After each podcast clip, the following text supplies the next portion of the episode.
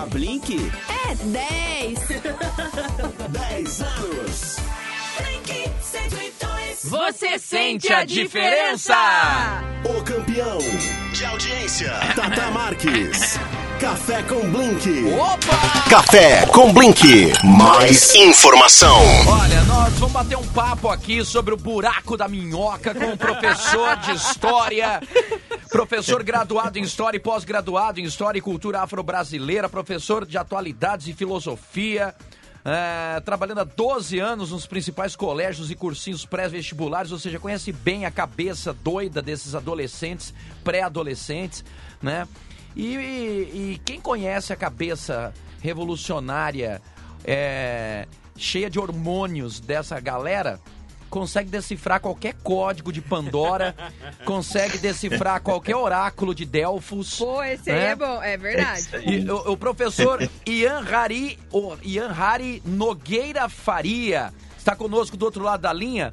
É, professor, o senhor viu, é, acompanhou a notícia sobre pesquisadores da NASA que na Antártida é, descobriram a possibilidade de um possível é, É. buraco no nosso universo que daria passagem para um outro, onde as coisas, inclusive as partículas, elas, elas teriam é, um- uma velocidade Inversa. inversa a, a deste nosso Isso é muito sistema. louco.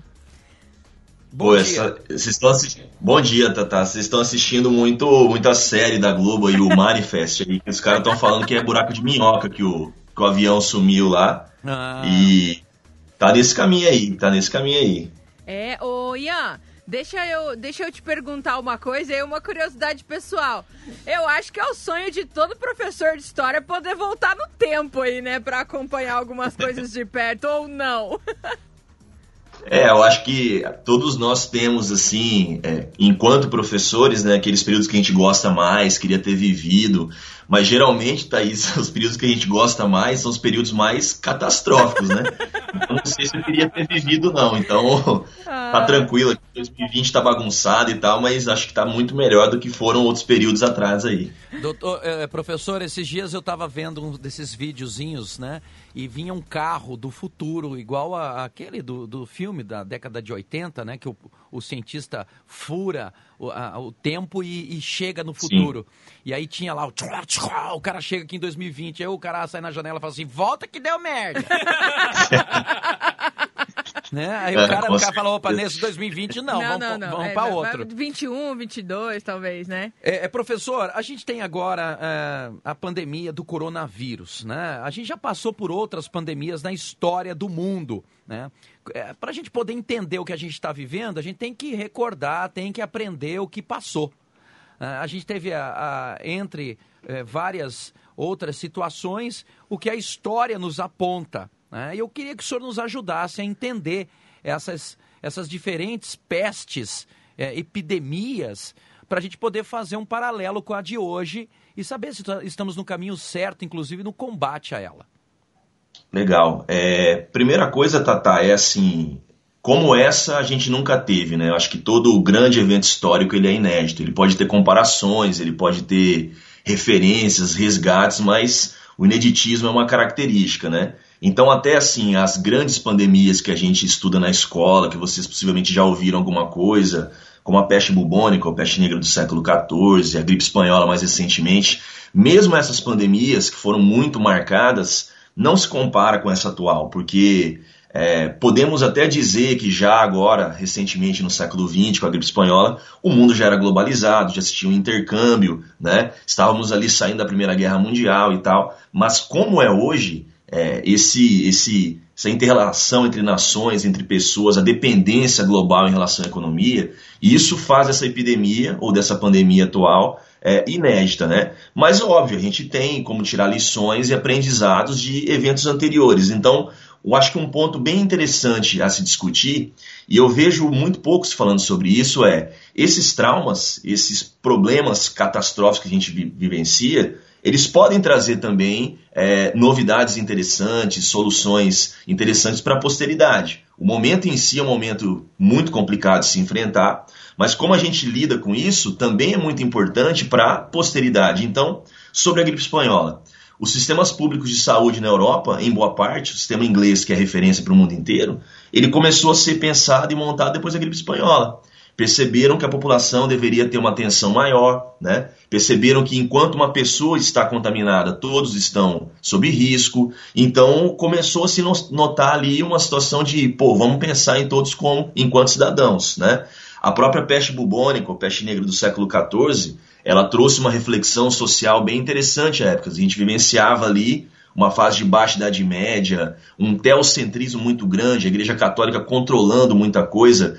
E essa igreja que controlava muita coisa, a visão popular à época é, pô, eles não foram capazes, então, de impedir essa ira dos céus, essa ira divina, que se acreditava muitas vezes que a peste era um castigo de Deus, né? Que começou a acontecer. A igreja passa a ser contestada. Então, um pouco depois, nós vamos ter movimentos mais críticos, mais racionais surgindo. O Renascimento é o principal deles. Mas, então, a gente tem como extrair de todo o grande problema, de todo o grande caos social, econômico que uma pandemia pode trazer, situações e lições interessantes, né? Então, eu espero que essa pandemia é, ela traga para nós um senso coletivo mais presente, um senso humanitário mais presente, que a gente perceba que não podemos tratar as pessoas e o planeta como a gente vinha tratando até então, empurrando pessoas para regiões insalubres, é, sem saneamento básico, sem condição mínima de dignidade humana, é, ferrando com o nosso planeta no que tange a condição de recursos naturais. Então pode ser que isso seja algo positivo posteriormente à pandemia, né? Então acho que essas são as grandes lições que a gente consegue extrair. É, o que a gente percebe, né, do, eh, professor, acompanhando, por exemplo, a peste bubônica, né? É, no século XIV, matou entre 75 e 200 milhões de pessoas. A população mundial teria ido de 450 milhões para 350 milhões. Né? Porém, não exterminou a raça humana. A varíola, né, que o próprio faraó lá, o Ramsés II, a rainha é, segunda da Inglaterra e o rei Luís é, 15 da França tiveram né, essa temida bexiga, né, o, o, também não exterminou a, a raça humana. Os, os sintomas é, assustavam as pessoas né, por conta da varíola, foi erradicada em 1980 com uma campanha de vacinação em massa. A cólera veio lá de 1817. O Brasil teve vários surtos dessa doença, principalmente no Nordeste. Né? É como dado, a gente tem que no Iêmen, em 2019, mais de 40 mil pessoas morreram. Mas a, a, cólera não é nada perto do que foi, por exemplo, peste bubônica, como o senhor citou aí, a gripe espanhola, que só tem o um nome espanhol, mas teria surgido nos Estados Unidos, acreditam, né, por conta dos soldados que voltavam da guerra. E, e, e aí, é, depois disso, a gente teve mais recentemente a gripe suína, né? Lembrando que entre 40 e 50 milhões de pessoas teriam morrido da gripe espanhola, também não exterminou a raça humana. Né? Depois a gripe suína, mais recentemente, também causada por vírus. É... Foi, foi o, o que nós tivemos de mais recente. É, né? uma coisa, uma coisa é, interessante, e aí eu queria que o Ian talvez falasse um pouquinho sobre isso, Tatá, para a gente já é, ir meio que finalizando aqui, é que todas essas, é, essas pandemias, até que o Tatá citou aqui, Ian, elas serviram também muito para a evolução da nossa ciência, correto? Não, com certeza, né? Porque a gente tem que ter o um imediatismo ali. E é o que a gente está verificando agora. Os países se unindo tudo bem que vai ter uma questão comercial por trás disso, né? Mas para descobrir tratamento, vacina.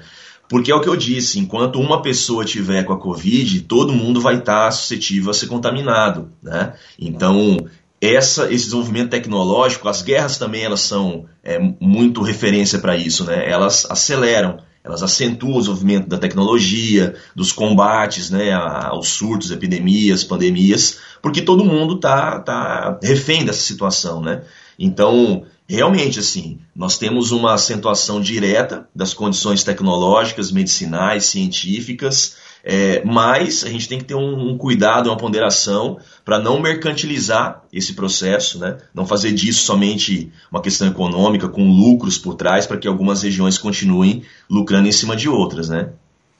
Muito bem, a gente quer agradecer aqui a participação do professor de História, né, que tem nos, nos ajudado a entender algumas situações aqui no nosso no, no nosso momento de vida, analisando o que a gente já passou. Né? O, o professor Ian Hari Nogueira Faria. Professor, muito obrigado, viu? Valeu, Tata. Eu que agradeço. Precisando, estou à disposição. Ei, professor Ian, muito obrigado. Daqui a pouquinho a entrevista completa tá lá no blink102.com.br. A Carla, né, lá do Nordeste, mandou uma mensagem cedinho aqui pra gente. Falou, ó, oh, que hora que é a entrevista do professor Ian que eu quero ouvir. Tá, então ela mandou um abraço aqui pro senhor pelo WhatsApp da Blink 102. Obrigado, Ian. Valeu! Valeu, Valeu muito bem. Joia, muito bacana a gente batendo um papo aí sobre questões históricas e tentando entender, né, onde estamos e para onde vamos. É, e a certeza absoluta que nós temos é que nós sairemos vencedores se nós todos cooperarmos, se nós tivermos empatia, se a gente é, observar a ciência, observar a saúde e mais do que qualquer coisa, obedecer também a nossa matrix interna, a gente observar o nosso eu, as nossas sensações e as nossas percepções, né? Porque elas é que nos trouxeram até onde nós estamos hoje. Né? Foram essas sensações e talvez esse sexto sentido que nos melhoraram ao longo desses séculos para que hoje nós estivéssemos onde estamos. Né? Exato.